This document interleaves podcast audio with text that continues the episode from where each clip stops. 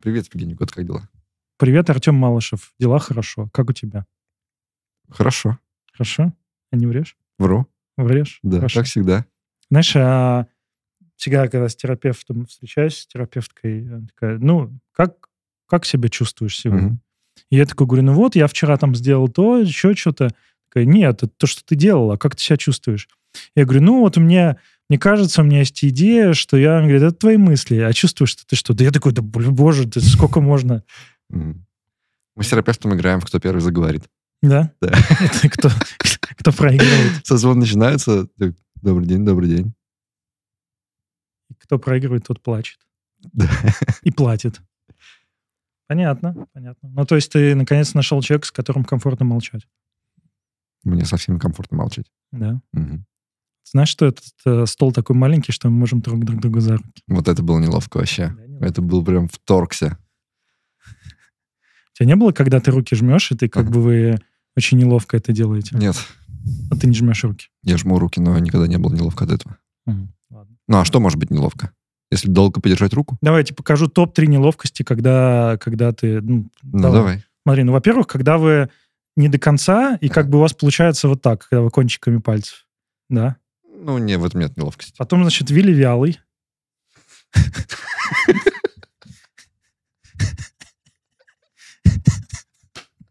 Так. Ну, это когда вот, вот так вот, да. Вот. Ну и третий? Ну, когда, блядь... Это очень долго. Да. Когда человек просто не отпускает. И ты уже расслабился, ты уже подал сигнал, что можно отпускать, но человек все равно не При этом еще отпускает. не начинает говорить. Или наоборот говорит. Нет, есть люди, которые вот он... Привет, как жизнь? Все классно вообще, тебя не видел много лет. И, и- и вот он стоит и вот так разговаривает. Я чувствую, Мгм. как у тебя вена пульсирует на руке.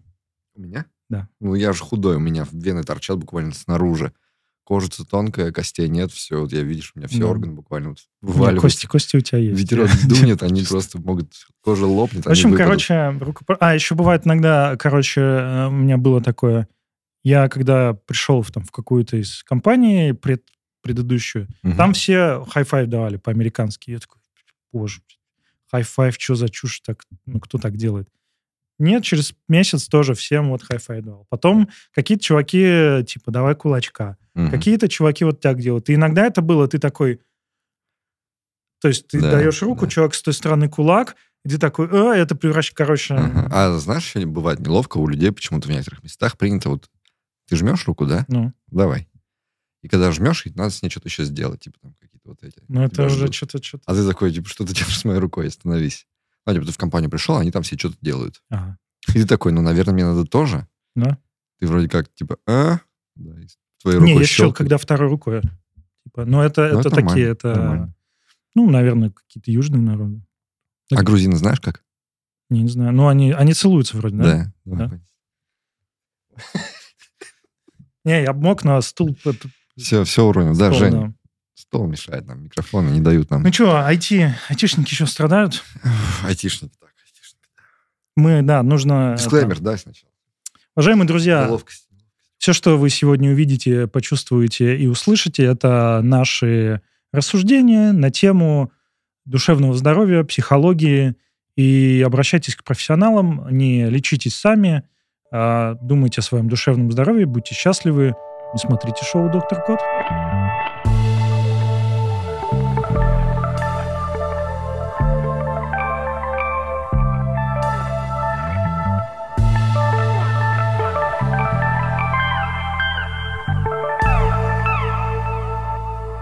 Сколько в норме должен работать человек в неделю?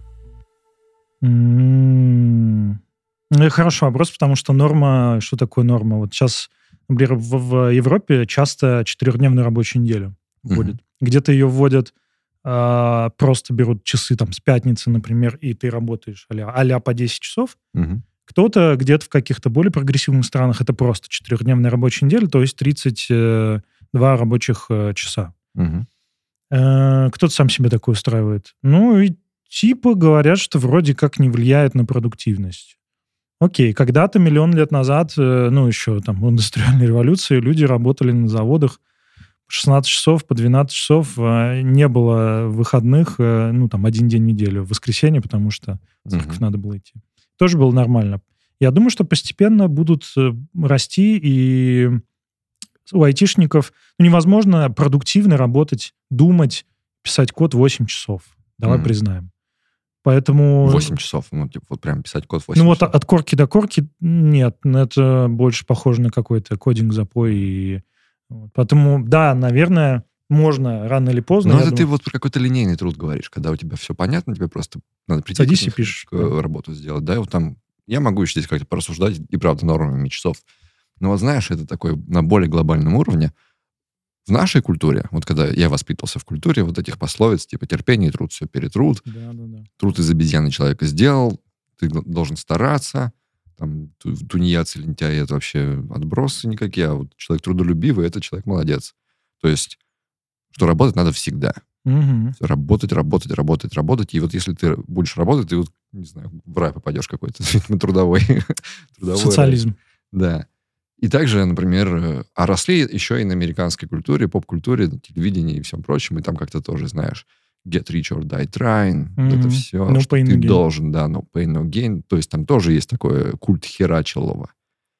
И это, я так понимаю, подразумевается не то, что ты должен сесть и там 3 часа в день, 4 часа в день, 8 часов в день отработать и пятидневочку вот отрубить. Это что-то другое, да? Это какое-то стремление, когда ты прямо какую-то жертву приносишь, кладешь вот себя на это, и заставляешь себя трудиться, и тогда это придет тебя, приведет тебя к успеху. Угу. А сейчас прогрессивная идея со всеми этими трехдневками, четырехдневками и о том, что херачить на самом деле непродуктивно, и что ты начинаешь работать в холостую, если ты работаешь очень много.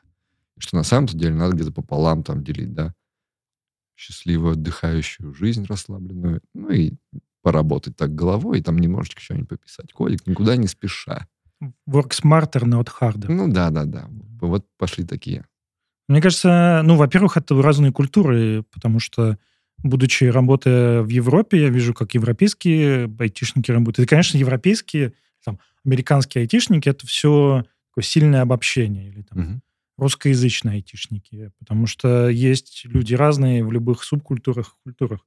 Но то, что я вижу, да, в Америке есть история такая, что ты работаешь больше, зарабатываешь, получаешь больше. У тебя есть шанс, вот те самые пресловутый FIRE, Financial Independence, э, Retire Early, то есть когда ты фигачишь-фигачишь, и в 35 чего-то там 40 лет выходишь уже на пенсию и не работаешь, или там работаешь на себя. Но зато вот до этого ты умираешь на работе. В, в той же Европе есть э, законодательные вещи, которые тебе мешают так сделать. Сложно работать сверхурочно, угу. потому что тебя государство защищает. Э, От переработок. Да, если у тебя... Ну, кстати, кроме шуток, если ты в штате, если ты официально ну, где-нибудь в Германии, Нидерландах, еще mm. где-нибудь, там, если трудовая инспекция узнает, что ты работаешь сверхурочно, это... Просто у меня был кейс такой, э, в одной компании... Вы, вы нарушили немецкий закон. Да-да, об этом будет заявлено. Нет, кроме шуток, там э, чувак сам работал а, сверхурочно, угу. потому что за это платят больше денег, деливерил какое-то невообразимое количество фичей, еще прочего, а эти переработки надо как-то проводить. А компания, у меня просто мой знакомый, это его стартап. И компания, ну как, вот оформляла, да, это переработки, ты можешь официально mm человека оформить. Пришла трудовая инспекция, говорит, мы видим, что этого человека а, в среднем получается плюс 10, плюс 15 часов в неделю. Типа, а нельзя таким быть, да? Да. В Германии нельзя много работать. То есть это прям реально нельзя. Если ты даже хочешь, так я хочу перерабатывать, и говорят. А знаешь, еще прогрессивная налоговая шкала тебе говорит, ага. просто если ты слишком много работаешь, ты подпадаешь под прогрессивную шкалу налогов еще больше и еще больше, и ага. нет никакого смысла. Есть куча кейсов, когда, например, два человека работают, один работает на грейде выше, угу и у них зарплата примерно одинаковая, потому что у них э, налог просто все съедает. В этом минус той же Европе, ну, в такой, в центральной э, и угу. западной. А в восточной все попроще. Поэтому из этого вот есть культура. Например, э, есть кризис высшего образования. Зачем идти получать высшее образование, если, ну, как бы ты не получишь прямо слишком большую разницу, у тебя не будет так mm много денег. Ну, нет, с другой стороны, может и плюс, что люди не получают высшее образование просто потому, что, типа, почему бы и нет. И туда идут люди, которым это прямо нравится, это интересно.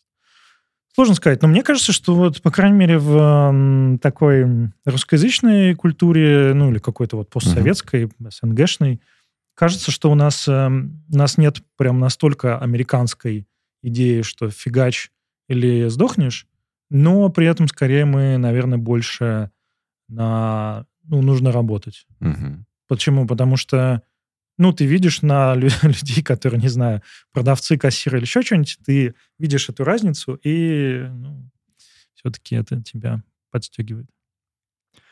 Я задумался просто о слове трудоголик. М. И вот в нем как бы какой-то...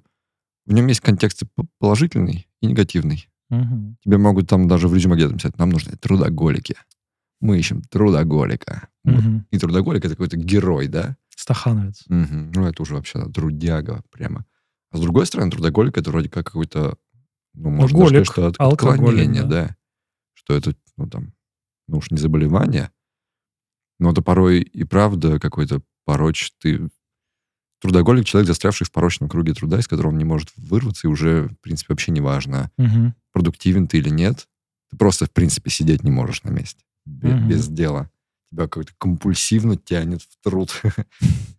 Слушай, это вообще моя тема. Вот, вот я могу сказать, что я скорее трудоголик. Мгм. Я м, посмотрел, у меня, ну, что там, LinkedIn перезаполнял, смотрел. 18 лет я работаю в IT, без, у меня не было месяца между работами. То есть Мгм. я с одной работы приходил на другую, ну, там, может быть, недельку, ну, две максимум у меня был какой-то гэп. А так вот, если сейчас, например, 2024, то я, получается, с 2006 года работаю, фигачу. И я такой, знаешь, я как бы не чувствую, что это какая-то проблема, но такой подумал, что-то, наверное, как-то надо, надо хоть немножко взять и отдохнуть. Ну, вот хорошо, как ты себя чувствуешь в выходные? Суббота, утро, ты просыпаешься. Как ты себя чувствуешь? Мы с, тера- с супервизором, с терапевткой моей часто это обсуждаем, что для меня отдых — это нужно что-то сделать. То есть она говорит, как ты выходные провел? Я говорю, вот я там сделал это, не знаю, куда-то съездил, что-то купил, что-то сделал. Или, например, классные выходные, я поработал над э, пет-проектом каким-то. Такая, а есть отдых, который не сделал что-то, а вот ты, например, ничего не делал. Я такой, в смысле? Это как? Ну, то есть вот этот эм, mindset, что нужно что-то сделать, и в- на работе я делаю работу, Ага. а в выходные я делаю работу только для, для себя. То есть какие-то там pet -проекты, какие-то штуки, не знаю, музыка, еще что-нибудь, фотография. Вот так вот. Так что, да, Но выходные... ты, ты не выглядишь как человек с отклонениями. Ты не выглядишь как измученный человек, опустошенный и лишенный энергии, страдающий от того, что ты трудоголик. То есть ты этот ак- активный трудоголик, тебе хорошо с этим.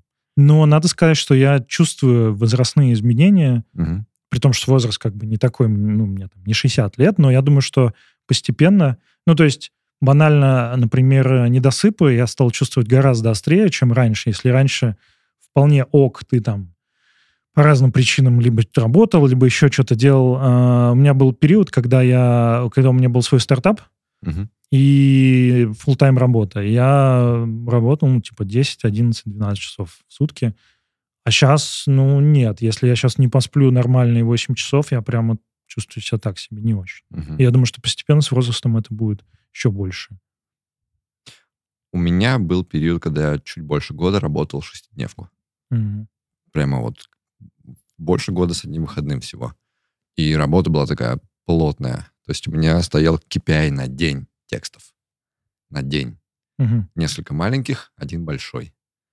И это как бы каждое утро начиналось с быстрого research а. С- И, ну, он прям вот такой целый день, вот не поебланишь вообще было. То есть ты прям с утра начинаешь фигачить, иногда Мгм. до вечера, иногда до позднего вечера, иногда с утра до вечера. То есть ты рабо- я работал точно больше, чем 8 часов. И я работал топ 6 дней. И Мгм. так вот. И чувствовал себя клево в этом. Да. Мгм. Но больше я так не мог никогда в жизни. То есть я пытался воспроизвести это, у меня ни разу не получилось. Мгм. Я вот какой-то за один год все потратил. Мне кажется, есть, э, если, знаешь, проводить аналогию с э, какими-нибудь э, играми, да, Мгм. РПГ, у тебя есть ресурс здоровья, и ты можешь, э, ну, там, заклинанием каким-нибудь хитрым из... Э, и у тебя есть мана, давай так. Мгм. Ты, например, когда работаешь, там, заклинания какие-нибудь фигачишь, фаерболы, у тебя мана заканчивается, и ты можешь в целом из здоровья взять чуть-чуть. Мгм. И когда у тебя здоровья много, ты оттуда берешь, оно там восполняется, тебе 20 лет, неважно, ты фигачишь, ты вообще не замечаешь. Потом постепенно любое, вот ты немножко что-то взял оттуда, в долг, взял, например, 6 дней пофигачил, организм уже такой, чувак, сорян, нет. Да, да, да. И вот сверхпродуктивность, она должна приходить со сверхотдыхом. То есть ты должен уметь восстанавливаться. И, Мгм. к сожалению, часто мы не Мне замечаем. кажется, просто трудоголизм немножко парализует твою вот эту способность переключаться. Я, например, э, ловлю себя на том, что мне иногда трудно включиться в работу, и еще труднее выключиться. Мгм. То есть, если я вхожу в какой-то процесс, я могу не заметить, как идет время. Я реально однажды должен был идти за дочкой и забыл про это. И, О, и это увидел прямо, косяк. ну, то есть я прямо был увлечен, я писал. И, например, если я засижусь иногда допоздна, я могу потом долго, не, ну, могу уснуть. То есть я такой, да лучше я уж типа до утра пофигачу. Но сейчас уже приходится себя видеть по щекам, потому что ну, нельзя, это будет все очень плохо. Мгм. Вот, но какой-то режим вот этого не тянет отдыхать, когда ты ловишь трудоголизм. Вообще никак. Отдыхать трудно становится. Ты не понимаешь, что такое ничего не делать, реально. Ну, вообще, а, почему происходят э, запои трудогольные? У них есть какой-то мотиватор, и часто ну, есть мо- мотиватор позитивный, да, ты зачем ты это делаешь, например, хочешь там чего-то добиться. Бывают негативные мотиваторы тру- трудоголизма, например, высокая тревога, Мгм. да, и ты работаешь э, не потому, что тебе, ну, тебе в любом случае хочется. Да, это дерьмовый мотиватор. Да, но тебе Понимаю. может хотеться, потому что ты, например, не знаю, а, боишься остаться без денег, или ты такая ситуация на работе, что ты, не знаю, тебе сказали, что ты low performer, и тебе нужно фигачить, да, и ты Мгм. фигачишь. Не потому что тебе прям Или очень ты просто хочется. себе какие-то завышенные ожидания странные выстроил от жизни, от себя, от всего от окружения. Или тебе кажется, ш- что над тобой вовне висят какие-то ожидания, которым ты пытаешься соответствовать. Да. Мы говорили как-то про нарциссов, да, я рассказывал про нарциссические качели. Ага. Ну, еще раз напомню, что нарциссические качели, они такие, когда нарцисс... эм, Я просто представил такие качели, украшенные цветами, и там такая, знаешь, белокурая дева качается. Ну, по сути, так и есть. Нарциссические качели — это когда ты в один момент ты король мира, и ты лучше всех, и, боже, смотрите все на меня, на меня свет падает. Мгм. А, а в другой момент, так как ты ставишь себе очень завышенные ожидания, ну как, король мира, он по умолчанию лучше, чем все остальные, да? Мгм. Но когда ты встречаешься с реальностью, когда понимаешь, что ты, например, не король мира, да, то оказывается, что ты хуже всех. То есть они от короля мира до, что там, от короля разработки до... До кого? До шута девопса? шута девопсов, шуткуа. Поэтому и эти качели меча- мешают, ну, потому что, да, наверное, самоуверенность это хорошо, но она подстегивает, в том числе людей Ага. такого склада, подстегивает к тому, чтобы, ну как, вот я себе ставлю ожидания, что я должен быть лучше, например, во всем. И я фигачу, несмотря ни на что. А сейчас наша партнерская рубрика «Совета тех», где мы продолжаем собирать лучшие советы от толковых, опытных людей, как сохранять в порядке свое ментальное здоровье. Сегодня своими способами поделится Саша Пряхин, руководитель юнита Responses вертикали работы. Мы обсудим способы переключаться с работы и поищем ответ, а возможно ли свое состояние измерить так, чтобы лучше его понимать и контролировать. И обязательно загляните в описание, пройдите по ссылке и почитайте побольше про работу в Авито Тех. Здравствуйте, меня зовут Александр, и я выгорал. А кто нет? Общество, да, общество анонимных выгоральщиков. Вот. А, Конечно, сейчас можно было бы вставить там кучу шуток, вот это про темледа и лампочку, да, там, а, когда лампочка перегорает, она перестает работать. Но в целом в каждой шутке есть доля шутки. И, конечно, наверное, самый такой правильный вариант от выгорания, в котором я каждый раз убеждаюсь, это все-таки отключаться от работы. Причем с возрастом а, я понимаю, что ну, нужно прям вот отключаться, отключаться.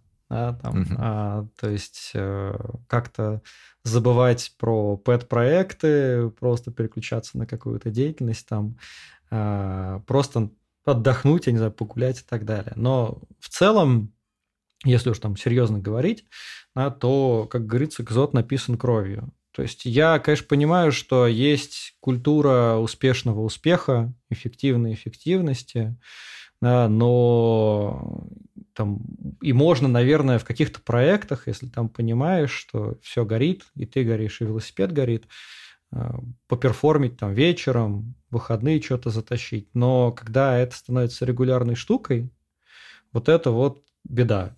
Прям беда-беда. Потому что организму нужно восстанавливаться. Мы же почему-то спим, да, и почему-то кушаем, а, потому что, ну, нам нужно как-то силы восстанавливать. И, в принципе, я могу сказать, да, там у меня может случаться такое состояние там спринта, когда я могу там 2-3 дня с ноутбуком сидеть, фигачить там по 10-12 часов, э, прям вот, ну, заходишь в струю, что называется, в поток, и потом в четверг ты просто хлебушек. Ну, то есть э, у тебя когнитивка падает, а то и в среду.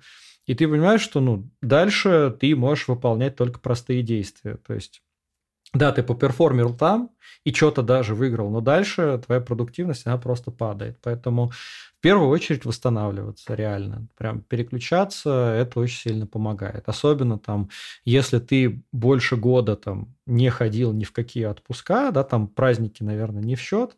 А, это именно вот отпуск, да, когда ты отключаешься. Это очень важная история. Я сколько раз в этом убеждался, продолжаю убеждаться, потому что понимаю, что если я там... Вот, вот у меня отсечка – это год. Если по, вот год я не ходил нормально в отпуск, дальше у меня начинается просто вот э, какой-то спад очень сильный. Мне еще понравилось в последнее время веду какой-то такой, ну не то чтобы дневник, просто какие-то мысли записываю. То есть стараюсь более как-то осознанно проживать день, потому что понял, что если есть достаточно много работы, то ты в нее погружаешься, и потом такой типа оборачиваешься, а год прошел, а типа что было, да, там, что угу. у тебя получилось, что ты достиг и так далее. Вот. А, да, банально ты открываешь такую типа ленту фотографий на телефоне, такой, когда это было, что это такое. А тут вроде бы ты как-то не просто сфоткал, а к чему-то привязал.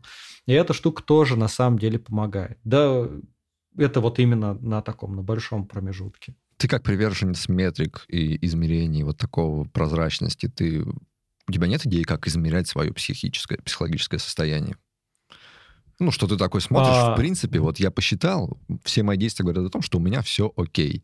Или наоборот, ты чувствуешь себя окей, но какие-то твои там заметки говорят тебе, что так, так, так, стоит обратить внимание, да.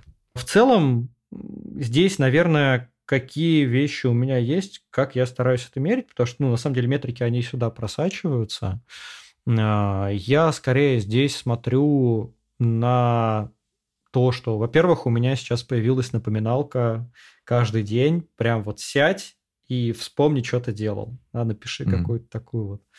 Э, пусть даже там пару предложений, но вот переключись. А вспомни, чем ты занимался, чем у тебя там этот день отличился.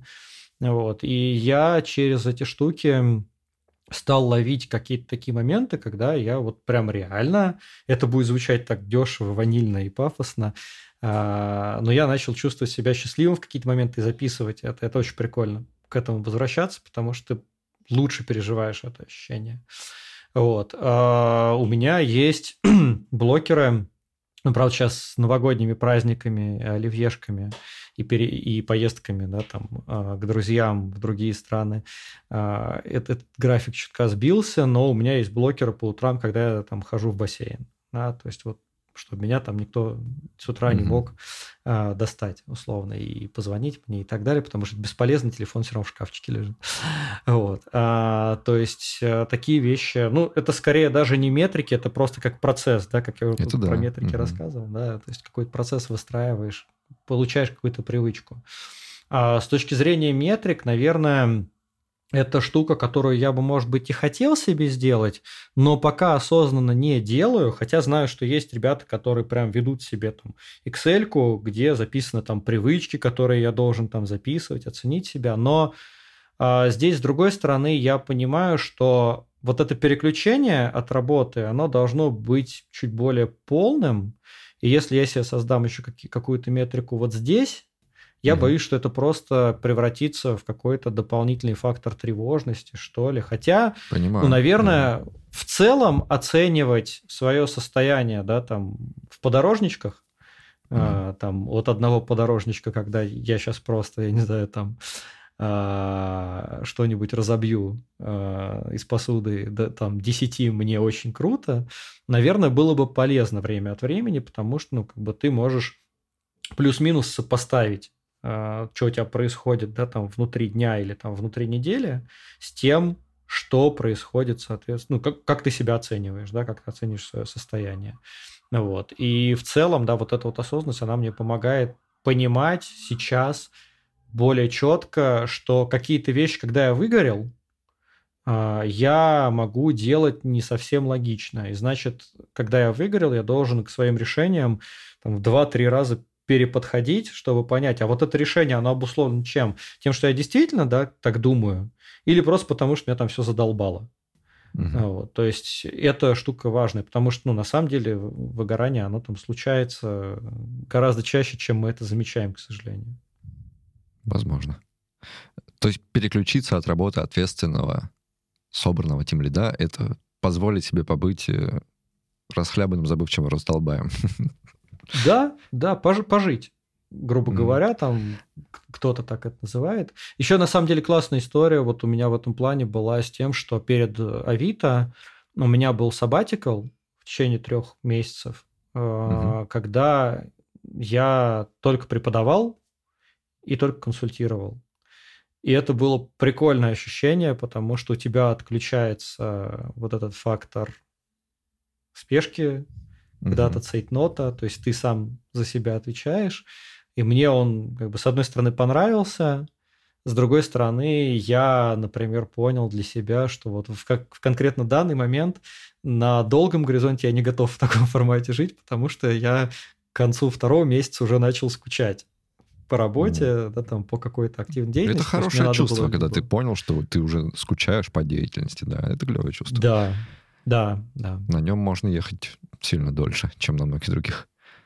Да, совершенно верно. То есть ты там можешь точно вот эти вот полгода между отпусками, mm-hmm. ну, на мой взгляд, это хорошая дельта, а, ты можешь, соответственно, просто проезжать вот на этой энергии, потому что ты хочешь этого.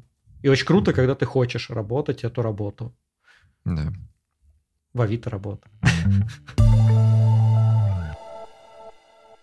Я собрал письма от людей, где мне показалось общим моментом вот эти оверстарания, которые не приводят к счастью, положительному результату и сбыче мечт. И они все, да, там разный трудоголизм с разными мотивациями, с разным контекстом. Начну с коротенького. Здравствуйте, мне 26 лет. Всю свою осознанную жизнь я провел в поисках себя. Институт не закончил. Отчислился в середине второго курса, ибо не понимал, что я, собственно, тут делаю. Сходил в армию. После армии пошел работать монтажником. Развился в профессии до бригадира. После — до руководителя проекта. На этом рост и закончился. Тогда начал интересоваться IT-сферой. Потом ударила пандемия, и IT заинтересовало еще больше. Начал учить питон. Не заинтересовало. После потрогал C-Sharp. Опять же, стало скучно. В конечном итоге пришел к фронту. Куда же еще? Купил годовой курс, прохожу уже месяц. Здесь я столкнулся с огромной для меня проблемой. Мне не хватает часов в сутках. Я погружен в постоянные размышления о коде, о структуре веб-страниц. В чате учеников сокурсники сидят и обсуждают задания, а я в этот момент на работе читаю и думаю, что я тут делаю, какой я занимаюсь ерундой, мог сейчас код писать. Меня постоянно преследует чувство, что я делаю недостаточно – в среднем в неделю я трачу 40 плюс часов на обучение, но постоянно думаю, что этого недостаточно, ибо сокурсники занимаются на работе. Кто-то вообще бросил работу, чтобы погрузиться в обучение. Я себе такого позволить не могу, нужно платить за жилье, да и обучение было куплено в кредит. Подскажите, пожалуйста, как можно справиться с чувством того, что я трачу недостаточно времени на обучение и в конечном итоге могу оказаться худшим кандидатом для потенциального работодателя – или, может, это правильное чувство, и нужно научиться писать код даже с телефона? А, мне кажется, тут есть несколько, знаешь, таких э, моментов, за которые можно зацепиться. Первое, то, что я чувствую. У нас есть, э, а, ну, в том числе такой э, элитаризм, да, что вот настоящие айтишники, они прирожденные гении, они родились уже с клавиатуры и, не знаю, 18-20 лет занимаются IT, и люди, которые только приходят в отрасль, да, или mm-hmm. даже еще на курсах каких-то, они, вот этот коллективное бессознательное, вот этот золотой идеальный айтишник, который с ним невозможно соревноваться, потому что, ну как, это человек, который компиляторы в уме считает. Угу. Но в реальности люди все разные. Действительно, есть люди гениальные в IT, но, честно скажем, гениев мало, просто исходя из популяции, да, из, из пирамиды. И с этими, э, но э, те, кто только попадает в, в отрасль, им кажется, что, блин, вот я сейчас, у меня competition, у меня гонка, угу. вот с этими сверхгениями, и все вокруг умнее меня. На самом деле, конечно, нет. Это первая мысль. Вторая мысль — это то, что это в том числе же э, кажется, что мест в IT мало, не хватит мест, и нужно это соревнование. И если вот мои, не знаю, там, одноклассники, односокурсники, они получат места, они умнее меня, то на меня не хватит. Угу. Что тоже неправда. Пока еще, конечно же, конкуренция высокая, но пока еще нет такого, что одно место и на него миллиард претендентов. А все-таки места в IT еще есть. Тревожную часть ты разобрал. Это тревожная, тревожная часть. часть от того, что есть люди, которые круче тебя, и тебе нужно угу. очень стараться, чтобы это хотя бы до их уровня догнать. Да. Мне откликнулось, знаешь что? У меня тоже просто такая черта, что я, например, не умею оценивать долгосрочно что-то. Объем работы, который мне надо сделать, вот, вот надолго распределить. Абсолютно любую задачу, которая ко мне свалится, у меня есть такое искаженное восприятие, что я могу ее сделать прямо сейчас за час. Угу. Что угодно. Вот мне скажи, типа, Тем, надо, например, смонтировать какой-нибудь гигантский восьмичасовой выпуск в два часа. Угу. И я такой, ну, по-хорошему, по опыту, я знаю, что мне на это надо 3-4 дня. Угу. Все равно, даже сделав 10 таких выпусков, я уверен, что эти 4 дня я их делал, потому что я недостаточно старался. Угу. Почему-то мне до сих пор всегда кажется, интуитивно, вот так, чисто на подсознании, что я могу сделать это за пару часов. Как ты можешь послушать 8 часов за 2 часа? Это невозможно. Но ощущение, что я могу это сделать, есть. И так со многими вещами. Угу. И, например, если мне надо чему-то учиться, мне тоже кажется, что я сейчас просто загляну одним глазом и магически, как в «Матрице», впитаю в себя книгу. Угу. Если этого не произошло, это только моя ошибка, это только я виноват. И поэтому, когда ты приходишь в IT, ты новичок, особенно вот такой с горящей жопой, на панике, там, ты еще только вот студент, начинающий работник, вот это все, и тебе вдруг пандемия, IT, надо быстренько скачать в поезд. Если у тебя еще есть такое же восприятие времени, задачи и труда, как у меня, угу. То оно может наложиться, и ты реально думаешь, что сейчас я вижу C-Sharp, к вечеру я должен быть экспертом. Угу. Этого не происходит. Я, я плохо поработал. То есть ты сам не выполнил задачу, которую ты себе поставил в срок, который ты себе сам поставил. Да. И, при... и от этого происходит фак. Ну, хорошо, хорошо. Тогда, может быть, я сегодня поработаю 28 часов. Ну да. Ну, плюс еще, знаешь, а, когда ты, ну, до этого никогда не учил, например, C-Sharp, и ты себе ставишь какие-то сроки ожидания, которые могут с реальностью вообще не совпадать. Ты не знаешь, сколько, сколько у тебя займет выучить новый язык. И я понимаю, если бы ты уже 10 этих языков выучил, и ты можешь более-менее понимать, сколько это будет весить, стоить или там. Но когда ты впервые, конечно, да, это нереалистичные ожидания, завышенные ожидания. Ну и в том числе э, есть характеристика личности. Некоторым людям проще какие-то вещи с наскока взять, угу. и у них не хватает мотивации долго сидеть и потихоньку делать. Это в том числе там свойства психики. Мы есть очень подвижная психика, и людям просто сложно сфокусироваться на одной вещи, и они не умеют последовательно, поступательно, знаешь, там, по одному mm-hmm. часу в день. Но вообще, по-хорошему, э, многие вещи лучше усваиваются, и их можно большего добиться, если ты делаешь час в день, а не 8 часов за один день. Mm-hmm. Но это просто ну, такая история, которую нужно знать про себя – и, ну, я, например, про себя знаю, что мне сложно усиживать. Я скорее какие-то вещи беру с наскока. И, например, эм, многие говорят, что вот менеджеры идиоты ставят э, митингов слишком много. И я про себя думал, я действительно частенько ставлю э, какие-то встречи и митинги на обсудить. Почему я это делаю? Потому что для меня, как менеджера, оказывается проще не сесть, подумать и, знаешь, написать вдумчиво какой-то ответ, потратить на это какое-то время, а мне проще собрать людей, со всех собрать быстро мнение, со всех собрать какие-то вводные, тут же на этой встрече решить, Мгм. потому что мне просто сложнее вникать одному, а тут как бы люди меня еще подстегивают. Поэтому я... Ну, вот из таких... Я, конечно, стараюсь это все делать поменьше, но да. Мгм. Иногда на- проще решить на митинге наскоком прямо здесь сейчас, чем долго мусолить вот так по пять минут в день, думать, как это сделать. Ну, то есть, да, тут э, можно с этим работать, и эм, э, спринтер может стать марафонцем просто при должном усилии. Марафонец э, спринтером кажется, что сложнее, потому что в одном случае ты себя сдерживаешь, и тебе нужно сосредоточиться, а в другом случае тебе надо, наоборот, развить скорость, которую Мгм. сложнее, но, тем не менее, все можно. Положительный момент здесь, когда тебе вдруг кажется, что ты учишься, учишься, но недостаточно, да, принципе, наверное, надо просто вот порадоваться тому, что у тебя есть запал, который вообще заставляет тебя фигачить, из-за которого ты можешь там 40 плюс часов в неделю сидеть. Это значит, что у тебя... плюс работа ну, еще. Да, плюс работа еще. Это значит, что у тебя есть энергия, у тебя есть интерес. Просто чуть-чуть, чуть-чуть посмотри на себя со стороны и подумай о том, когда тебе останавливаться. Помни о том, что это более долгосрочное занятие, чем все сделать за один день. Я себе так все время говорю. Выдели три дня, нормально, у тебя есть три дня, и это три дня, это значит, что не в последний день, а реально три ровных дня. Если об этом прямо так нормально, осознанно подумать, то это хорошие вводные данные для этого есть. Плюс еще для всех, кто идет на курсы, нужно понимать, что войти в IT это не какое-то получить медаль и, Мгм. ну, например, а, не знаю, то, что я пробежал марафон, все, я его пробежал, и уже как бы я марафонец. Мгм. В IT ты закончил курсы, но при этом тебе нужно еще дальше работать и дальше войти, и поэтому... Насколько я помню, большинство альпинистов, которые погибли в горах, погибли на спуске. Потому что ты идешь с целью да. зайти. А спускаться еще цель- более да, сложный и такой же по расстоянию путь тебе надо пройти еще обратно. Да, да, Так все что- так. Ну, э, да, поэтому м, тут, э, знаешь, есть такая жадность, э, что что-то новое, что-то классное, интересное.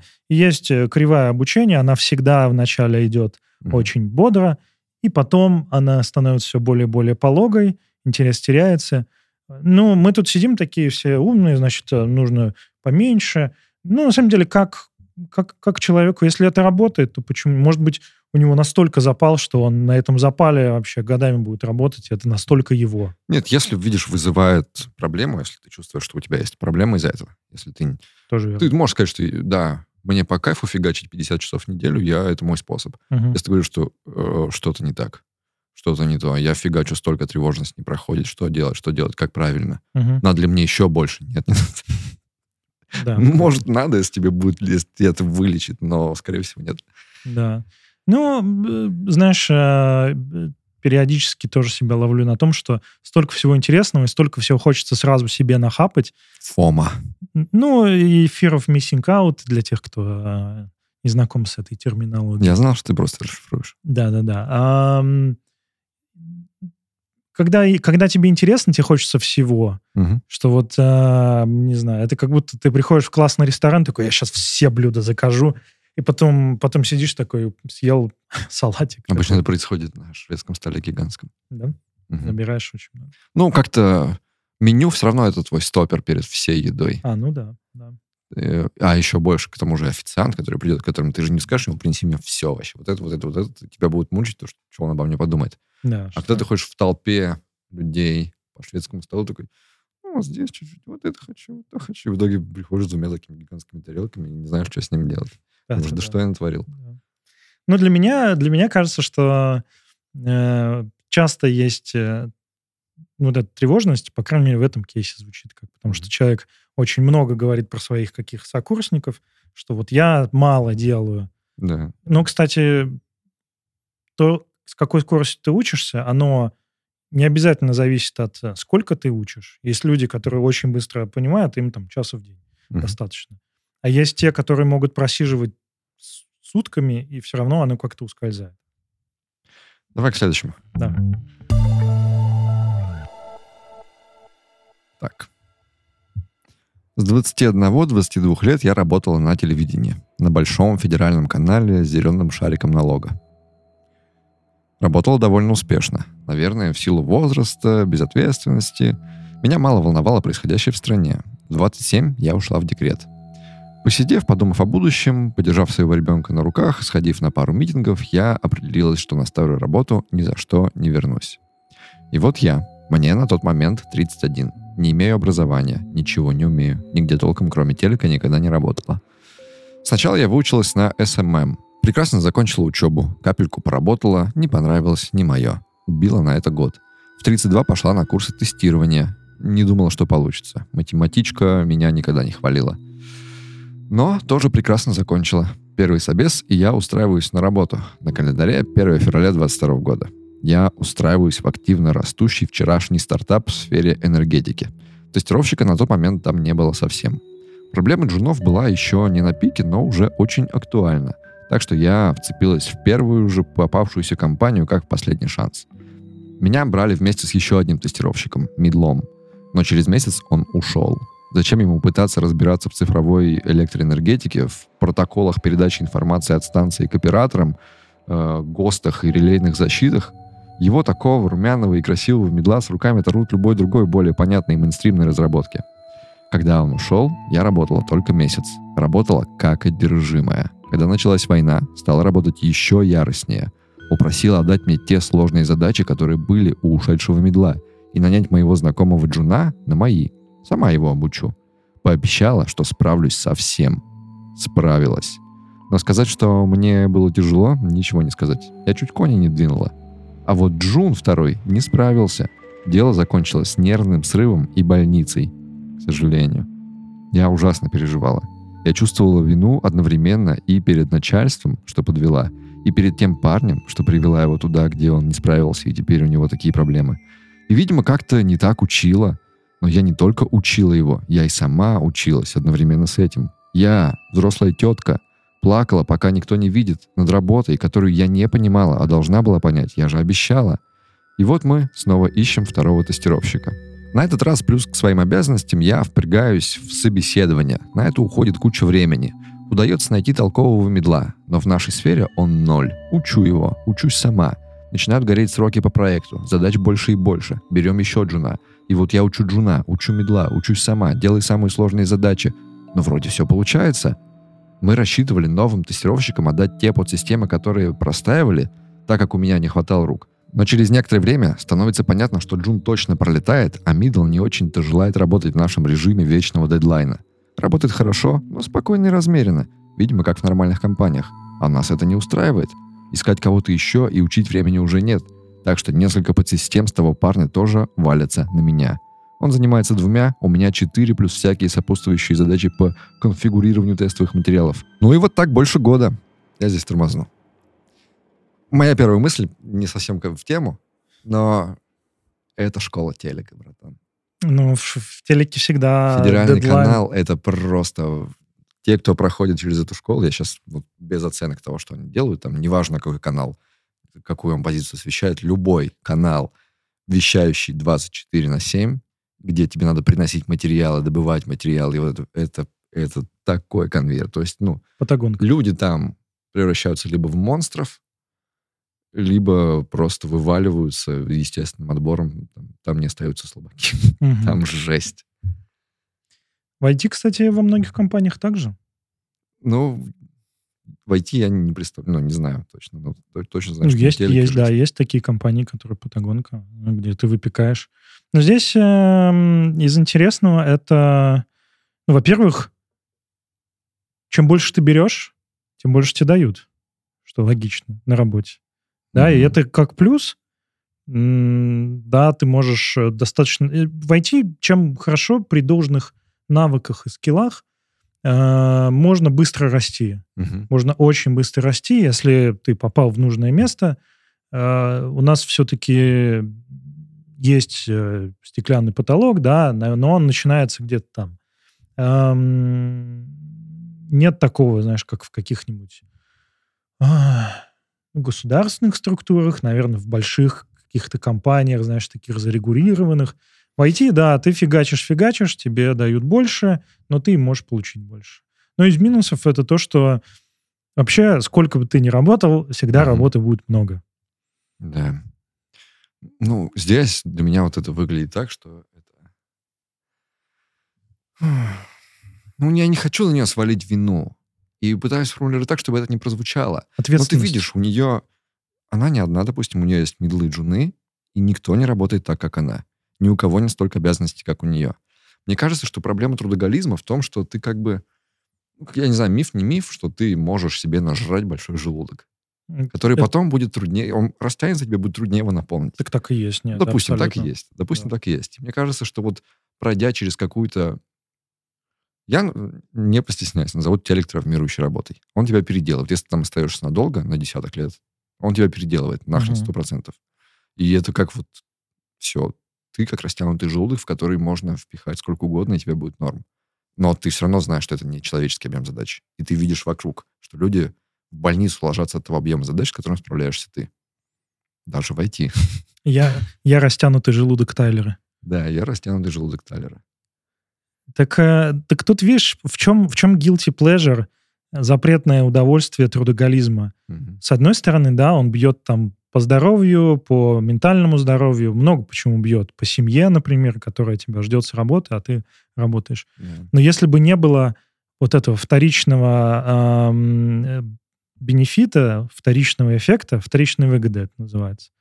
Когда есть какая-то травмирующая штука, есть что-то, что бьет по тебе, но у нее есть что-то. Uh-huh. И вот трудоголизм — это чувство того, что ты, например, все под контролем держишь. Э, я встречал менеджеров, которые ходили на бесчисленное количество всего митингов, то есть у них было куча всего, только для того, чтобы все под контролем они держат. Все на них, а не все uh-huh. на себя. Для кого-то это чувство, что я такой волчара, в значении, что я могу там сквозь снег пробиваться, и вот я, смотри, тут же тоже как бы мои коллеги ложатся в больницу, а я нет. Я, посмотрите. Причем я больше фигачила. Я учила сама, учила его, фигачила, фигачила, фигачила. Он с нервным срывом отсюда вываливается, да. я продолжаю фигачить, беру еще больше на себя. Да, то есть есть в этом такое чувство супермена. Я могу. Угу. Это может быть что-то еще. Это может быть закрытие тревоги. Да, э, я был у меня один разработчик, который действительно очень много работал, но он не мог переносить, чтобы под конец дня или там под конец недели у него были незакрытые задачи. Uh-huh. То есть он набирал очень много всего. Для бизнеса это было полезно, конечно же, но он набирал, и если ему где-то падало что-то мега срочное, да, по идее, он мог бы сделать так. Мне пришло, у меня, например, 10 задач, mm-hmm. я могу в неделю делать 10 задач, прилетает 11, я выталкиваю самую низкоприоритетную, делаю те же 10 задач. Нет, он делал 11 и 12, потому что, ну, как бы, в конце недели я ставлю галочку, у меня все закрытые задачи. Да, такое есть. Мне интересно, могут, может ли человек как-то перераспределить свою энергию вот в таком, из такого режима, чтобы, например, покрывать этой энергией не количество работы, а снижать ее с количества на качество, например, не знаю. То есть представь, вот просто взять, посмотреть на себя со стороны, осознать себя в этом положении, что я трудоголик. Я настолько крутой трудоголик, что я справляюсь с нечеловеческим объемом задач. И вывожу. Что, если я просто перераспределюсь свою энергию? Тут получится. Тут просто есть ловушка. Ловушка, во-первых, ловушка высоких ожиданий. Ага. Потому что еще один случай из практики. Э, разработчик один э, действительно делал очень много всего. Ну, и выгорел. И стал делать, как, как другие разработчики. Тут же все, все начальство такие, ну, что-то там Вася сдал. Угу. Хотя Вася просто работал в том же режиме, что и остальные, просто до этого он фигачил mm. а, 2х. И вот эти, выс... вот эти а, вот высокие ожидания, да, они выстраивают, эм, тебя сравнивают не с другими, а с, mm. самим, с, с тобой самим, что как бы вроде правильно, но если до этого ты делал 100, 150%, да. то делая даже 110, это все равно будет как бы меньше. Да, да, это да. первая ловушка, что сниза... и ты, ты от, сам от себя тоже ожидаешь. Ага. Вот. А вторая, э, есть качественный переход, потому что количественно его легче, э, легче себя скейлить, когда ты ну, делаешь то же самое, просто больше. ага. А чтобы сделать, как ты правильно говоришь, э, вот этот качественный переход, делать меньше, но качественнее, например, или уметь отделять, что нужно сейчас, а что можно потом, для этого нужно развиться в себе, ну, не просто больше фигачить, а, ну, как- мне, work smarter, not harder. И Это, сложнее. звучит, конечно, очень легко. Когда мы говорим про порочный круг, когда у тебя ты в петле, из которой, в принципе, тяжело уже выйти, она сама, этот круг алкоголизма разогнался, и ты как бы не то, что им управляешь, ты просто сам в этом во всем катишься и не можешь его остановить. Это приводит ко всякому дерьму. Давай дочитаю дальше. Закончим на том, что вот в таком режиме она больше года. А сегодня начальство сообщило, что нужно провести огромную работу по данным и помочь второму тестировщику. Да, я не спорю, я не бесплатно все это делаю. Я финансово росла быстрее моих однокурсников. Начальство меня ценит за исполнительность. Если что-то беру, то точно сделаю. Следить за мной совсем не нужно. Как такового начальника у меня никогда тут не было. Вроде я и молодец. Я классно выросла. Отправила сына в дорогую частную школу. Смогла всего за год наверстать финансово то, что я потеряла в связи с уходом с прошлой работы. Но я какой-то уже полумертвый молодец. И долго так еще не выдержу. Начальство привыкло, что на меня можно скинуть все, что угодно, и я это сделаю. Но как будто считает, что мне это легко дается. При этом я теперь классно секу в нашей электроэнергетической разработке, которая больше никому не нужна. Но ничего не помню из того, чему меня учили на курсе. Я боюсь, что на рынке я никому не нужна. В деньгах я проседать не могу, так как плачу за школу сына. Пойти в обычную школу сегодня в России врагу не пожелаешь. На это я не могу пойти. А еще мне ужасно стыдно уйти. Я всех тогда подведу. А я с такими хорошими ребятами работаю. Талантливыми, увлеченными своим делом. Очень много теперь завязано на мне. Им нового тестера мало что искать, так еще год учить. Ну и вот, сил нет, апатия. Только работа и сон. Никакой другой жизни у меня нет. Встаю в 7, веду сына в школу, сажусь работать и работаю до часов 7, 8, 9 вечера. Ем, ложусь спать.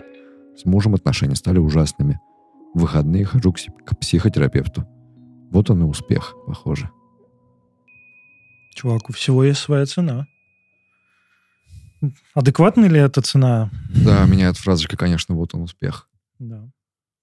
Ну, выгорание, оно, собственно, знаешь, есть многие м, скептичны, что вот эти ваши айтишники выгорают. Мгм. Ну, просто ты ставишь все на, на что-то. Самое обидное, когда ты, а, поставил все, что у тебя есть, все свое свободное время и силы, и, например, э, ставка не выиграла, Ага. да, как у нас были, помнишь, письма, когда человек фигачил-фигачил, потом оказалось, что э, был travel, п- продажи, travel продажи, и оказывается, что в ковид ничего никому не нужно. Мгм. И ты такой, ну все, ну я столько всего поставил. Или наоборот, еще более обидно, когда ты ставишь свою жизнь, свои ресурсы на и сам не понимаешь на что. Ну типа для чего это? Мгм. То есть в данном случае, да, у нас героиня наша понимает, для чего это.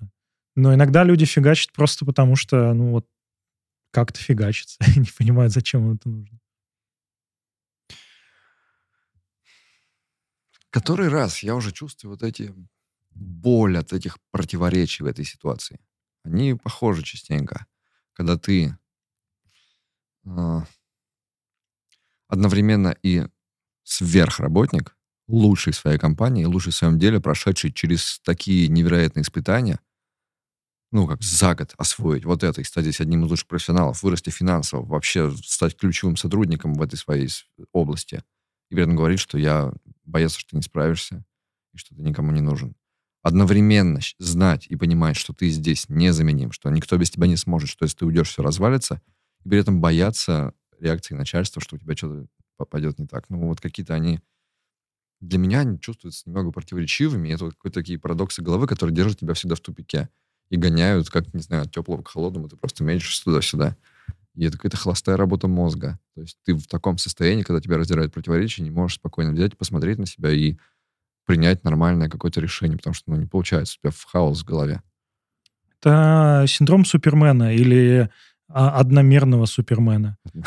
Когда, когда герой, ну, Супермен как герой только появлялся в комиксах, да, еще в сороковые и так далее, это было абсолютно, да и в целом тогда медиа и комиксы были абсолютно одномерными. Мгм. Это супергерой, который может все что угодно. Без изъяна вообще. без абсолютного, без изъяна, потому что это были экшен-комиксы, да, он там Мгм. раздавал люлей направо и налево. Постепенно стало понятно, и, ну, вообще медиа и потребление, э, вот эти одномерные герои из боевиков, да, которые, наверное, они закончились, ну, в двухтысячных. Все, после этого, ну, это смотрится скорее как какой-то шарш, и, знаешь, э, аммаж. Так. Сейчас и Супермен, как герой, постепенно изменялся. И сейчас уже, ну, как бы канон, что это тоже человек, несмотря на то, что он инопланетянин. У него тоже Душой есть, чу- он тоже человек. да, тоже есть какими-то чувства, слабости, любовь, потери. И он тоже бывает э, слабым. И в самых последних э, сериях там у него чуть ли не похмелье, ну, то есть он просыпается с депрессией такой, Мгм. заебало. И вот ловушка сознания в том, что ты себя считаешь вот этим суперменом одномерным. То есть либо я идеален во всем, и я работаю как самый лучший в мире работник, либо если хоть маленькое послабление я себе даю, Мгм. то все это сразу же крах, и а, я никому не нужен, не нужна. Но это же ведь не, ведь не так. Если ты признаешь, что, ребята, у меня есть семья, Мгм. есть личная жизнь. У меня есть сильные стороны. Это ответственность, прод- прод- продуктивность. Я могу много чего сделать, но при этом я оставляю себе право, не знаю, э, вот прин- принцессы или какие-нибудь супергерои, они в фильмах, комиксах никогда не писают, и у них нет похмелья. Да? А живые люди, они это делают. Я живой человек, я не робот по решению задач. И тут самое обидное, что часто не то, что начальство э, это какая-то тирания, к тебе приходит менеджер и просто тебя бьет этими Мгм. задачами, а мы сами это все берем. То есть нету такого, что э, к тебе, тебе кто-то придет и скажет, ну, я ожидал большего. А ты сам к себе приходишь и говоришь, ну, я Мгм. сам от себя ожидал большего. Это ну, тоже в условиях, что она незаменима, до какого уровня ей нужно испортиться, Мгм. чтобы начальство сказало, что ты плохо работаешь. То есть ей даже, если она начнет сильно хуже работать, типа наполовину хуже, мне кажется, она все равно будет еще круче, чем большинство, которых они вообще могут на эту позицию взять. Да, все так. Но при этом еще вот меня прямо задела последняя фраза «вот он, успех», похоже.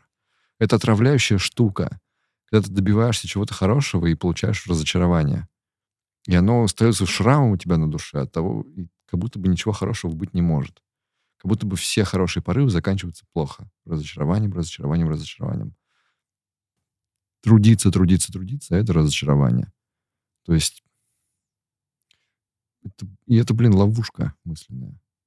Мы очень, очень тут такой яма, тупик, в который ты попадаешь, где ты слишком много разочаровался, слишком много типа вот хороших начинаний закончились дерьмово, и это ты превращаешься в сверхпессимиста. Апатия и разочарование, и твоя жизнь становится скучной. И как из этой ловушки выбираться, иногда вообще непонятно. Это эм, мы говорили про психологию спортсменов в том числе. М. Спортсмены их специально тренируют и учат на то, чтобы, да, они должны завоевывать, э, всегда стремиться к первому месту, но они должны и принимать, и признавать второе место.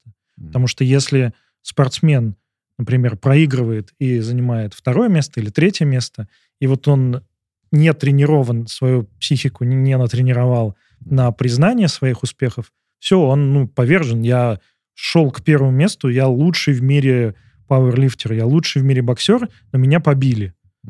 И я как бы второй в мире лучший. Ну, Это тоже, это тоже офигеть какой результат. Мгм. И вот здесь та же самая психология. Ты либо это первое место, и я самый лучший, самая лучшая куа. У меня ни одной просто э, нет помарки на мне. Ну, либо это проигрыш. И тут нужно признать, что, а, ты человек, у тебя есть слабости, б, то, что у тебя есть семья и еще какая-то личная жизнь, это не слабость, и с, э, то, чего ты достигла уже сейчас, это уже победа. Мгм. Это успех и без кавычек и сарказма. Это действительно успех. Просто успех э, приходит со своей ценой. Еще одно письмо почитаем. Всю жизнь я привык быть в чем-то лучшем, по крайней мере, в своем окружении. А если становилось сложно, просто менял направление. Я успел поработать админом конференции, звукорежиссером в большом прокате, занимался танцами, фехтованием, и вот сейчас IT. Везде я был крайне успешен для своего опыта и возраста, но всегда упирался в какое-то равновесное состояние, и выше прыгать сил уже не было. Я, конечно, всегда придумывал себе отмазки, что у нас не развита эта сфера, что неправильное отношение к специалистам или еще что-нибудь, почему мне нужно сменить сферу деятельности. Но в конце концов всегда было одно. Снова в начале пути молодой и перспективный специалист, у которого все хорошо получается. Так я и оказался в айтишечке. Вкатываться я еще...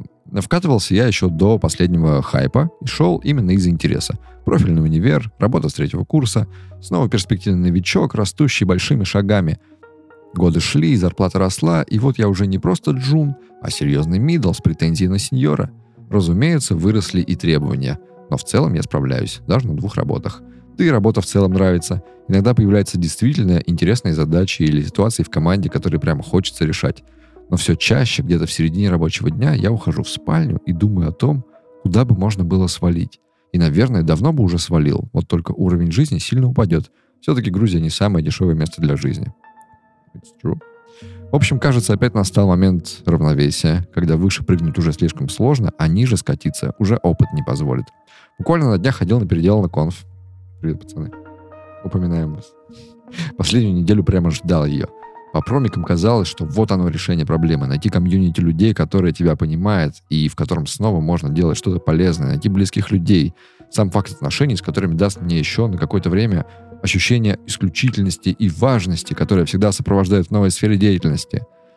Однако конфа прошла, и следующие пару дней после конфы я буквально не мог встать. Ожидания разрушились, а вместе с ними и уверенность в собственной пиздатости. Как будто я вышел всем показывать, как я хорош в чем-то, а по факту оказался хуже всех. Словно уже стал тем самым скуфом, который годится только, с, только старыми своими достижениями, но в последнее время не делает ничего полезного или интересного. Разумеется, вопрос не к организаторам, скорее к моим ожиданиям, которые, как часто бывает, не оправдались. В общем, в общем, в итоге я оказался именно в этой точке. Мне всего 24. Я зарабатываю в разы больше, чем большая часть сверстник, сверстников. Я достиг неплохого уровня в большом количестве сфер. Но я один и совершенно не представляю, как куда дальше двигаться и чем гордиться. Я вот почему сюда притащил? То есть тут вроде не то, что про трудоголизм, да, но про достигаторство. Угу. Что вроде как достигаешь, достигаешь, достигаешь, но все равно разочаровываешься. Надо еще, еще, еще, еще. И как будто бы я не знаю, где вообще эта точка, в которой ты должен сказать достиг. Окей. Теперь ты приходишь, как это? Очень странная ситуация. Ты приходишь, понимаешь, что ты лучше всех, больше всех зарабатываешь, при этом ты молодой, при этом ты уже много всяких сфер. То есть как ты пришел и вместо того, чтобы почувствовать превосходство, ты почувствовал себя дерьмово и два дня не можешь отойти от, раз, от расстройства. Ну, Потому что... Что? Потому что что? Ну, вообще, немножко странно приходить на конференцию, чтобы почувствовать свою уникальность, угу. приходить на конференцию, где буквально конференция таких же айтишников, как и ты. Ну вот. Возможно, это было ожидание, что ты приходишь на конференцию айтишников, и ты там самый классный айтишник. Угу. Но, во-первых, это так, так как бы не работает. Ну, в противоречиях сложно. В противоречиях ожиданий сложно разобраться. Это и правда. Когда ты, ты говоришь себе, что ты хочешь одного, на самом деле тебе хочется чего-то другого. Да, тебе хочется почувствовать, какую-то поддержку. Возможно, ты какого-то там... Возможно, ты чувствуешь себя, идя к своей цели, одиноким, да? И не видишь направления. Ну, вообще, самый... На, на первом месте на пьедестале максимально одиноко, потому что ты там ага. один стоишь.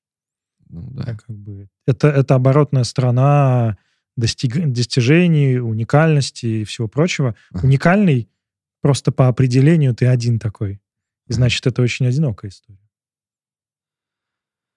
И конкретно вот э, есть э, проблема гениев, uh детей гениев, когда Ребенок рождается, например, он гениальный в математике. В 4 года может э, решать логарифмические уравнения или еще что-нибудь. И этот гениальный ребенок, он э, по сравнению со сверстниками, он исключительный. Да? И, возможно, он исключительный не только в математике, а еще в чем-то, просто потому что уровень интеллекта угу. очень высокий. Но самая большая проблема — это сверхзавышенные ожидания. И когда такие дети вырастают, и то, что было гениальным для четырехлетнего ребенка, mm например, когда этот ребенок поступает в университет, постепенно он сравнивается со сверстниками. Да, у него изначально старт гораздо лучше, но и повыше, завышенные ожидания, они столько давления, то есть ты привык быть лучшим, не знаю, твои родители, твое окружение, все, ты же гений, да, ты угу. должен быть. Но э, вот этот разрыв, он постепенно сравнивается, и когда в один момент вот эта кривая твоей крутости, твоего интеллекта, твоих достижений, она, например, становится ниже, чем у сверстников, потому mm что, например, ты уже не вывозишь, или, например, у тебя повышенные ожидания, и у тебя руки опускаются. Вот тогда и начинается настоящая депрессия, потому что оказывается, что ты не уникальный, mm а такой же, как все, и может быть даже хуже. А мало кто может признать себе, сказать, что я обычный. Давай тебе еще вот такой инсайт из моей души, который, мне кажется, мне здесь тоже может откликается. А, когда у тебя есть такой синдром гения, ну или воспитание, как когда тебя воспитали как талантливого человека, и часто об этом говорили и хвалили, у меня такое есть. Я частенько себя чувствую сверхгением где-то внутри. Если мы к этому прибавим мою сверхинтровертность, даже уже до степени социофобии, мне хочется, чтобы люди мою гениальность замечали и ценили сами. И когда мир не рукоплещет мне просто так, ни за что, просто за то, какой я. Вот видя меня, они должны сразу прочитать всю мою душу, все мои достижения, всю мою крутость. И то, как я вижу свою гениальность, они должны увидеть без моего участия, оценить ее и рукоплескать мне. И если этого не происходит, я такой, что за несправедливость? Почему я так пошу? Почему я столько выкладываюсь? Почему я столько своей гениальностью пользуюсь, да? А люди почему этого не видят? Как, ну, в смысле, я сделал уже хорошую вещь. Ее не надо никому показывать и продвигать. Она должна сама себя своей хорошестью всех покорить. И вот, допустим, ты такой приходишь, класс, я крутой. Я такой крутой, что я приду, и все увидят, что я крутой и возьмут меня в свое сообщество крутых людей. Ты приходишь, ты интроверт, допустим, и даже будучи очень уверенным в себе, нормально не пообщавшись с людьми, не получив вот этого признания, ты такой, ну и нахера это все? Что за бесполезная растрата моего гения, который вообще никто не видит? Очень несправедливо. Тебе становится грустно. А еще очень хочется, чтобы тебя любили э, с первого взгляда, ну, то есть тебя признавали таким, какой ты есть. Да, конечно. Чтобы тебе да. не приходилось себя продавать, выпячивать, а ага. вот чтобы пришли и все таки ну, это, это прямо супер человек, и, и, и не нужно никому доказывать, потому что все тебя любят и так. Да, ну именно здесь такой, какой есть, это не просто какой есть, это ого-го какой есть. Да. И вообще-то стоит ценить и принимать. Это клево. И вот эта несправедливость, несоответствие ожиданиям, оно, конечно, иногда мешает, очень расстраиваешь. И это вот выливается какое-то такое, знаешь, чувство одиночества, благородное чувство, да? Но когда ты в душе чувствуешь одиночество, скрашенное вот этим, непризнанностью того, чего ты сам себе нафантазировал про себя, это какое-то вот такое подпорченное одиночество. Mm-hmm. неприятно наслаждаться. Ну да, знаешь, приятно побыть в одиночестве, а в таком неприятно. В английском языке, в отличие от русского, есть два слова. Есть mm-hmm. solitude и loneliness. Loneliness — это негативное чувство, это одиночество. Mm-hmm. Да, у него есть негативные подтона, это когда ты хочешь, чтобы были какие-то люди вокруг тебя, тебе а нужна любовь, нет. потребность. Да. А solitude — это позитивная штука. Это... Mm. И вот проблема в русском языке нет такого же слова. Mm-hmm. Это одиночество, но когда ты один, и тебе хорошо, э, ну, не знаю, предположим, если я одинок, я, не знаю, в большом городе, и мне хочется общения, это вот одиночество, это loneliness. Mm-hmm. А если я поехал в горы, я сижу, и солнце светит, и, и птицы, и, то это solitude. Mm-hmm. Я чувствую себя, мне не нужен никто сейчас, я сейчас в таком расположении духа, что мне прям хорошо одному. Mm-hmm. Да, я, я думаю о себе, у меня есть какие-то мысли. И вот, э, к сожалению, да, в русском языке здесь нет каких-то аналогов, а, но э, можно быть э, крутым и нуждаться в других людях, и ты одинок в том смысле, что э, тебе нужны другие люди, но ты к ним идешь Мгм. на встречу, на конференцию, а они не видят, что ты такой классный. Мгм. Они вообще тебя первый им вообще пофиг, кто ты такой. А, Слышал мнение такое, что в диалогах люди не слушают друг друга, а они ждут паузы, чтобы вставить свои какие-то мысли. Ну, Я надеюсь, что в нашем диалоге абсолютно не так. Конечно. нет. Конечно, нет. Но да, вот, э, да, это одиночество, негативное одиночество вполне возможно, когда ты ожидаешь от других людей любви, а они мало кто да- да- дают свою любовь просто так. Все, вставлю. Вставлю. И это может привести как раз к такому трудоголизму в холостую. Когда ты э, фигачишь и не показываешь то, как ты фигачишь. То есть, когда ты фигачишь, фигачишь, фигачишь и не делишься результатами в привычном понимании. Ты не рассказываешь людям о них. Ты ждешь, когда они сами увидят. И ты фигачишь, фигачишь, фигачишь впустую. Если не получается, ты меняешь сферу. Вот так, ну, во- вот Тут вопрос, это для кого фигачишь? Для людей? Как будто бы да. Ну, как будто бы не, для людей, а вот для закрытия вот этой несправедливости. Или- хорошая вещь должна быть увидена. Мои качества должны быть увидены без моих лишних усилий. Хвастовство — плохое качество, а я хороший человек. Хороший человек не хвастается, хороший человек делает. Но если он делает, и он хороший, к нему все должно прийти само. И ему должно воздастся, его должны оценить. Поэтому я просто знаю, раз я, меня еще не оценили, мне не воздалось, но я талантливый, я знаю, что я талантливый, значит, я просто должен больше фигачить. И ты можешь войти вот в этот, провалиться в э, бесполезный трудоголизм из-за этого. Мгм. У меня такое бывало, да. Поэтому и говорю. В книжке э, про крокодила Гену и Чебурашку там а, был хороший пассаж про то, что добрые дела делают не за спасибо. Мгм. Добрые дела просто делают, Мгм. потому что у тебя есть потребность э, помочь другим людям. А если ты делаешь добрые дела ради того, чтобы похвалу, Вот эти, я считаю, вот эти фразы очень вредят. почему? Не знаю, они тебя вот... Они меня очень сильно во мне засели всегда, да? Что вот если жить по совести, то у тебя все будет. Хорошие дела не требуют благодарности. И ты начинаешь в этом направлении фигачить.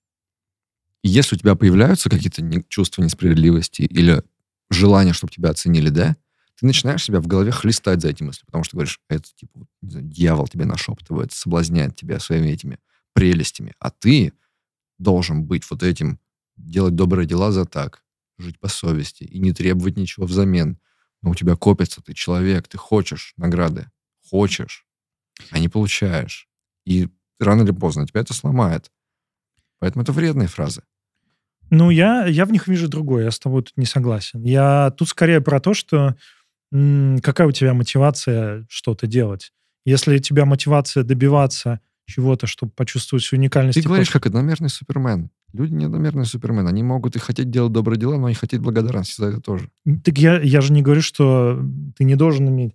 Просто нужно себе отдать отчет, ты фигачишь зачем. Мгм. Потому что если ты ожидаешь чего-то от других людей, другие люди этого не знают и, скорее всего, не будут соответствовать. Ваши ожидания, ваши проблемы, да? Я фигачу и затем, и затем.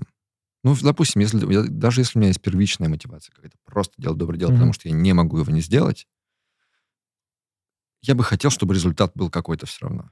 Я знаю точно, что я сделаю доброе дело, но при этом я хочу, чтобы у него был результат. Но мы сейчас съехали в добрые дела. Тут-то история про то, что ты преуспеваешь в чем-то, ты Мгм. делаешь какие-то вещи, и, э, знаешь, все, все там HR, рекрутеры спрашивают, а какая у вас мотивация? Зачем вы это делаете? Конечно, ну, никто не даст э, ответ социально неприемлемый. Да, Ну, я, для, я в ваши банки вообще срать хотел. Я, мне деньги платите. Конечно, все выдумывают, вот, я хочу сделать мир лучше, еще что-нибудь. Мало кто говорит, что деньги, потому что, ну, считается, что Да, у нас да. так вот не принято. Но вообще для себя-то ответить неплохо. Я в IT пришел. Зачем? Деньги – отличный результат. Ну, и отличный ответ. Мгм. Просто тут э, может возникнуть вопрос, а ты, ну, окупается оно, то, что ты хочешь? И часто люди э, бывают какие-то вещи делают, делают сверхусилия, не отдавая себе отчет им, зачем это. Мгм. Может быть, они просто привыкли, да, как те вот самые дети-гении, дети Индинго. Они привыкли, что у них все получается, им нравится вот этот кураж, им нравится, что люди рукоплещут, такие, какой гениальный мальчик. Но рано или поздно это заканчивается, и приходит реальность, что, ну, ты, может быть, и не самый умный вообще-то. Это очень больно. Э, сказать себе, что я обычный... Я вот, например, все детство, я очень много читал книг, мне очень нравилось читать книги, я там пять книг в неделю прочитывал запросто. И в основном это была всякая фигня, типа, спасибо, спасибо, типа фэнтези, э, фантастика, в общем, такие. И там, конечно же, герои были, ну, главный герой, он по, по определению главный герой. Угу. Все вокруг него крутится. Никто не пишет книжки про неудачников или второстепенных героев. Ну, по крайней мере, детские книги или там фантастика, фэнтези. И вот так я рос, рос, рос, и, конечно же, себя ты ассоциируешь с э, главным героем, у которого, ну вот точно, ну как он же не может проиграть, не, не, не, не бывает же плохого конца. А в жизни бывает. Может окажется так, что ты главный герой в своей книге, но ты приходишь на первую же битву с боссом, угу. он тебя побеждает, и все, книга заканчивается. Как «Бегущий по лезвию», где он почти трехчасовой фильм, где он в итоге просто понял, что он никогда не был главным героем этого фильма. Ну, конечно же, он все равно был главным в героем. В режиссерской. Конечно же, он был главным героем. Нет, «Бегущий по лезвию», который новый. А, который новый? Да. Ну да, да, да. Ну, он был роботом, поэтому так страшно. А, как бы то ни было, к сожалению, суровая реальность, она, чем раньше ты ее поймешь, тем, тем лучше. Ну, какая суровая реальность? Суровая реальность, что другим людям на тебя наплевать. Ага. Просто с первого взгляда тебя никто не полюбит. А, и всегда есть люди, которые делают вещи лучше тебя. Это настолько... Блядь, она и правда суровая. Да. Собака. Да, вот так вот, да. Ладно, и, да, безусловно, любовь можно получить только от родителей, то не факт. А уж тем более какие-то no name айтишники, при всем уважении, которых ты первый раз в жизни видишь. С вас пять тысяч. Не, пять тысяч уже маловато. Сорян, курс евро ты видел? Есть у тебя выводы? Еще что-то повторить, вот выводы. Меня есть... Э, тут кажется, что у нас были разные истории. Разные, и с разных углов. У трудоголизма и в целом, да, какого-то угу. повышенного, есть э, всегда есть негативная сторона и позитивная сторона. Конечно же, мы все, мы все трудоголики, угу. делаем это для, для того, чтобы получить только бонусы. Как тебе такая мысль? Мы посмотрели разные ситуации. И в этих разных ситуациях мне показалось, что трудоголизм — это не твоя врожденная черта. Это результат какого-то негативного опыта ты как-то в него попал, в этот трудоголизм. И трудоголизм опасная штука, она в себя затягивает, и она растягивает твой желудок. Uh-huh. ну, типа она растягивает тебя, и в тебя вмещается потом после этого больше работы, которая, в принципе, вмещается в тебя, но вредит тебе. Но трудоголизм приходит после чего-то, какого-то негативного опыта. Нет? Я думаю, что Смотри, нет. обучение. А, черты характера и обстоятельства сделали так, что человек просто понял, что ему надо херачить по 40 плюс часов в неделю, плюс к работе еще учиться. Да, но, но это же он может выйти из этого с опытом, когда он просто вот утонет в э, неправильном труде. Ну, может быть какой-то катализатор и в какой-то... Mm-hmm. Ну, то есть, смотри, кажется, не кажется, а мое мнение, что, а, трудоголизм, он точно зависит от черты характера. Mm-hmm. Это А. Б, это нужно попасть в ситуацию, где твой трудоголизм, ну, то есть, условно, а, ты, может быть, скорее склонен вот к такому запойному труду, но, mm-hmm. например, ты родился в расслабленной, не знаю, Южной Испании, где в, богатом, в богатой семье, и это не так проявляется, не так страшно. Конечно же, обстоятельства подстегивают трудоголизм.